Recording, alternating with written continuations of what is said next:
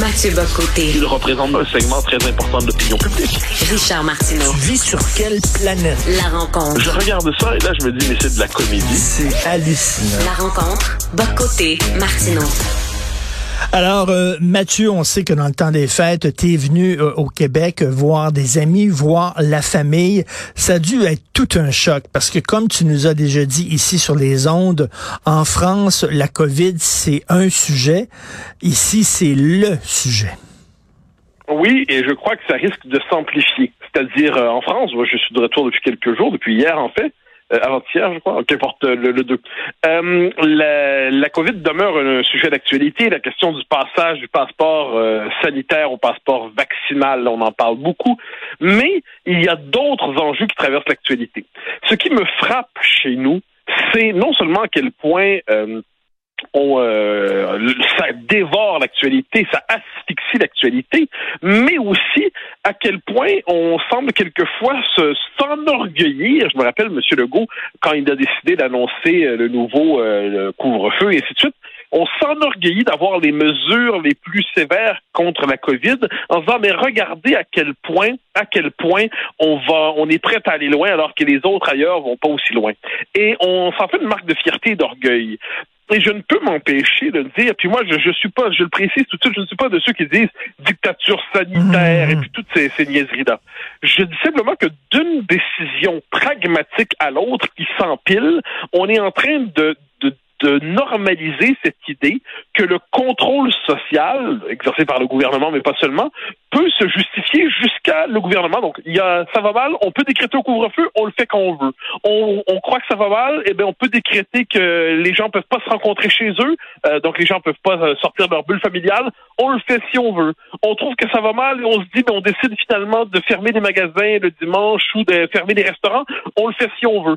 Donc, ce qui me frappe, c'est à quel point on a banalisé des mesures d'exception qui deviennent disponibles dès que la situation semble échapper au gouvernement, premier élément, et à quel point ça devient ubuesque ce Québec enfermé, parce que là, c'est quand même une logique d'enfermement, une logique de confinement qui ne dit pas son nom qui s'installe, et S'ajoute à cela, et là je vois les débats sur euh, la SAQ et le, la, la, la, la, la, société qui vend de la marijuana, la SQDC, je crois, euh, du cannabis qui vend la... Bon, ça va être réservé aux vaccinés. Là, je me dis, bon, on est dans cette société où finalement on va réserver aux non-vaccinés le vin dépanneur. Et ça va être sur le mode de la punition, c'est-à-dire, si tu te fais pas vacciner, tu vas boire du Harfang des Neiges, mon maudit, puis de la Budweiser.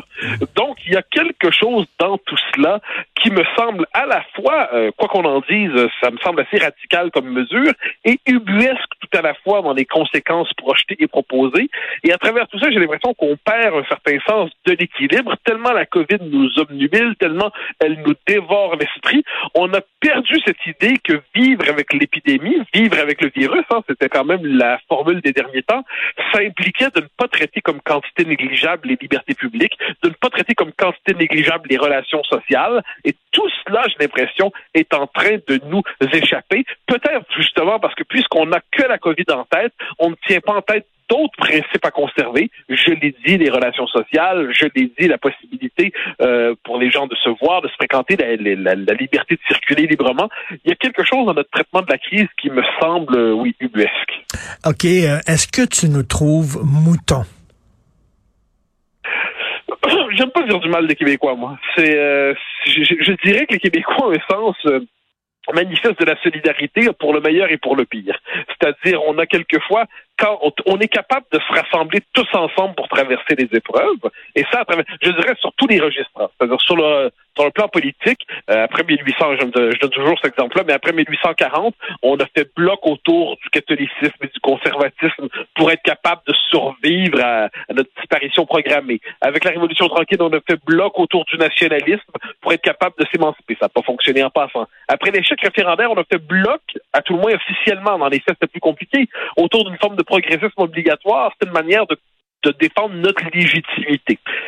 Le mauvais côté de cette affaire-là, c'est quand on décide tous ensemble de faire bloc euh, à travers l'épreuve, eh bien, la possibilité d'exprimer un désaccord est vite euh, condamné. Donc là, ce qu'on voit, c'est quelqu'un qui critique en ce moment les mesures, qui critique le caractère exagéré des mesures, eh bien, se fait vite traiter de complotiste, se fait vite traiter d'irresponsable, se fait vite traiter de, de personnes qui est indifférent à la vie des autres. Je n'ai pas l'impression que c'est ça qui est en jeu en ce moment, mais on a le reflet. C'est le mauvais côté des petites sociétés, incapables de faire bloc, mais quelquefois exagérément mmh. consensuels. Mais là, je pense qu'on a traversé une étape importante, le deuxième couvre-feu. Moi, je me prends en exemple, OK? Je suis l'exemple parfait du citoyen là, qui euh, respectait les consignes, qui les défendait dans mes chroniques. Il faut être solidaire, il faut écouter les consignes. Et là, j'avoue que je commence à décrocher. Je ne marcherai pas aux côtés de Monsieur Malaga là, dans la rue, là, puis tout ça. Je suis pas complotiste et tout ça, mais à un moment donné, trop, c'est comme pas assez. Oui, oui, bien sûr. Moi, la politique est la suivante. Moi, je respecte les règles, mais qu'on me permette de les contester démocratiquement, c'est-à-dire de les critiquer. Et, euh, et quand je vois ces règles qui s'imposent chez nous, je les trouve malvenues. Je pense qu'on a tort en ce moment de revenir dans une logique du couvre-feu et du confinement. Je pense que le gouvernement fait erreur et je pense qu'on devrait être en droit de le dire et de le de critiquer ces mesures-là sans justement se faire euh, transformer en conspirationniste, en complotiste ou en égoïste ou je ne sais quoi. On arrive à ce moment où la, je dirais la, la possibilité même d'exister comme société, c'est la possibilité de remettre en question des décisions que l'on juge exagérées ou même illégitimes. Ça ne veut pas dire qu'on n'a pas respecté la loi. Évidemment, on respecte la loi. Mais on a le droit de dire que quand la loi n'a pas d'allure, on a le droit de le dire. Et sur le coup du couvre-feu, je pense que c'est le couvre-feu de trop. Et moi, alors, je regarde ça. En ce moment, la chance de l'attaque sur le plan politique, c'est que l'opposition est dispersée. Fondamentalement, les, les seuls à s'emparer de la question sanitaire, ce sont ceux qui euh, sont enfermés dans un rôle protestataire, c'est les conservateurs d'Éric Duhem. Et les grands partis de gouvernement, donc euh, le Parti québécois, le Parti libéral ou QS qui cherche à s'inscrire dans cette ligue, ne sont pas capables pour l'instant de capter le malaise autour de ça. Mais ce qui est certain, c'est que la, la, gestion actuelle de la crise pourrait fragiliser comme jamais le gouvernement. Euh, quand j'ai écouté M. Legault le, la veille du premier de l'an, je, pense que c'était le 30, annoncer son couvre-feu, annoncer que les gens pourraient pas se voir, annoncer que les, les restaurants qui avaient acheté des réserves, là, eh ben, désolé les gars, ça va pourrir au frigo, même si on dit qu'on va dédommager ensuite, mais ça c'est autre chose. Eh bien, je me suis dit, et puis quand M. Legault a fait l'appel au patriotisme encore une fois, en tant les Québécois, on a traversé des crises, on a traversé une autre. Sur ce coup-là, je me suis dit pouce mais pouce égal. Je me suis dit bon, c'est assez. Ça, c'est là, là, franchement, il y a un abus de rhétorique pour le dire ainsi. Je suis, je, je suis pas un ennemi de M. Legault. Je, je, j'ai d'estime pour lui. Je pense que globalement, il fait, il fait ce qu'il peut. Dans la crise, tout le monde fait ce qu'il peut. C'est un bon premier ministre pour bien les choses. Mais là, il vient de l'échapper et l'échapper grave. Et moi, ce qui m'emmerde littéralement là-dedans, c'est que des mesures qui auraient dû être des mesures utiles, c'est-à-dire la ventilation, les masques N95, euh, écoute, le port du masque au début de la pandémie, euh, serrer la vis aux travailleurs de la santé qui ne sont pas vaccinés, etc., n'ont pas été prises. Mais pendant ce temps-là, on prend des mesures qui sont inutiles, comme le couvre-feu. Oui, puis euh, puis il y a aussi, on décide de faire porter à l'ensemble de la population les décisions d'une minorité résolue de non-vaccinés. Il hein, faut bien le dire. Euh, Emmanuel, euh, Emmanuel, Emmanuel je la traverse, a fait un bon papier là-dessus aujourd'hui dans le dans le journal, en disant, mais en pointant le fait que les quelquefois des minorités prennent en otage la vie publique dans nos sociétés. Elle appliquait cette thèse-là sur différents sujets, et notamment la COVID. C'est-à-dire, en ce moment, c'est une minorité de non-vaccinés qui, tiennent, qui prennent en otage euh, les services de réanimation dans les hôpitaux, la capacité, le système hospitalier, en fait, déborde sous la pression des non-vaccinés.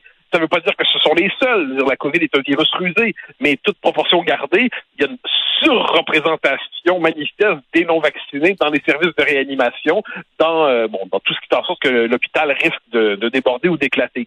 Ensuite, comme je dis, faut pas pas être dans une logique du bouc émissaire. Pourquoi l'hôpital risque d'éclater en ce moment? C'est parce que tous les problèmes du système de santé qui s'accumulaient depuis des années et des années, il suffisait d'un choc et d'une crise mm. pour le fragiliser. Donc là, c'est un problème de fond, ça dépasse la COVID. Donc il suffisait d'une grosse crise pour que le système risque de tomber. Mais là, on le sait. On le sait depuis deux ans maintenant.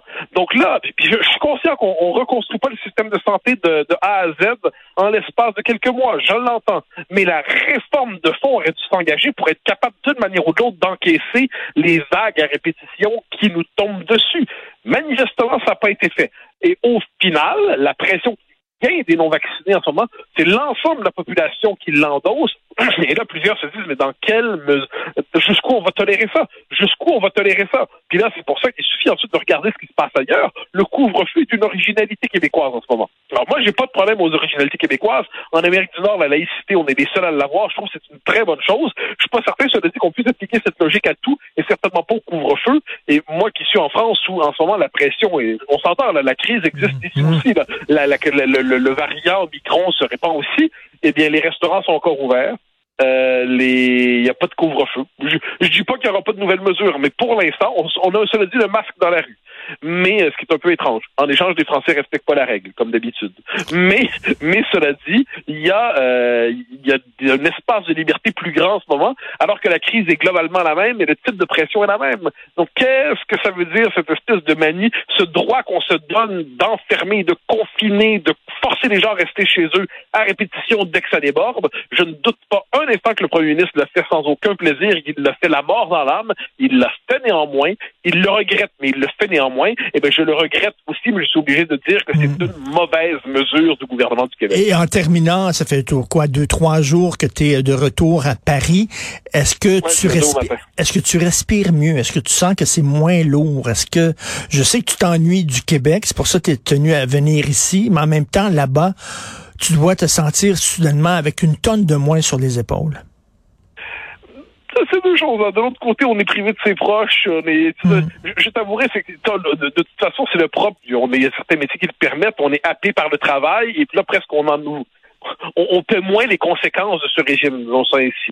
Donc, mais cela dit, cela dit, il y a, il y, a, il y a en ce moment un sentiment de liberté plus grand euh, en France qu'au Québec. Manifestement, Alors, quand je raconte nos mesures aux Français, ils disent, euh, tu connais la formule, hein, euh, quand on se regarde, on se désole, quand on se compare, on se console. Eh bien, en ce moment, plusieurs regardent le Québec et se consolent.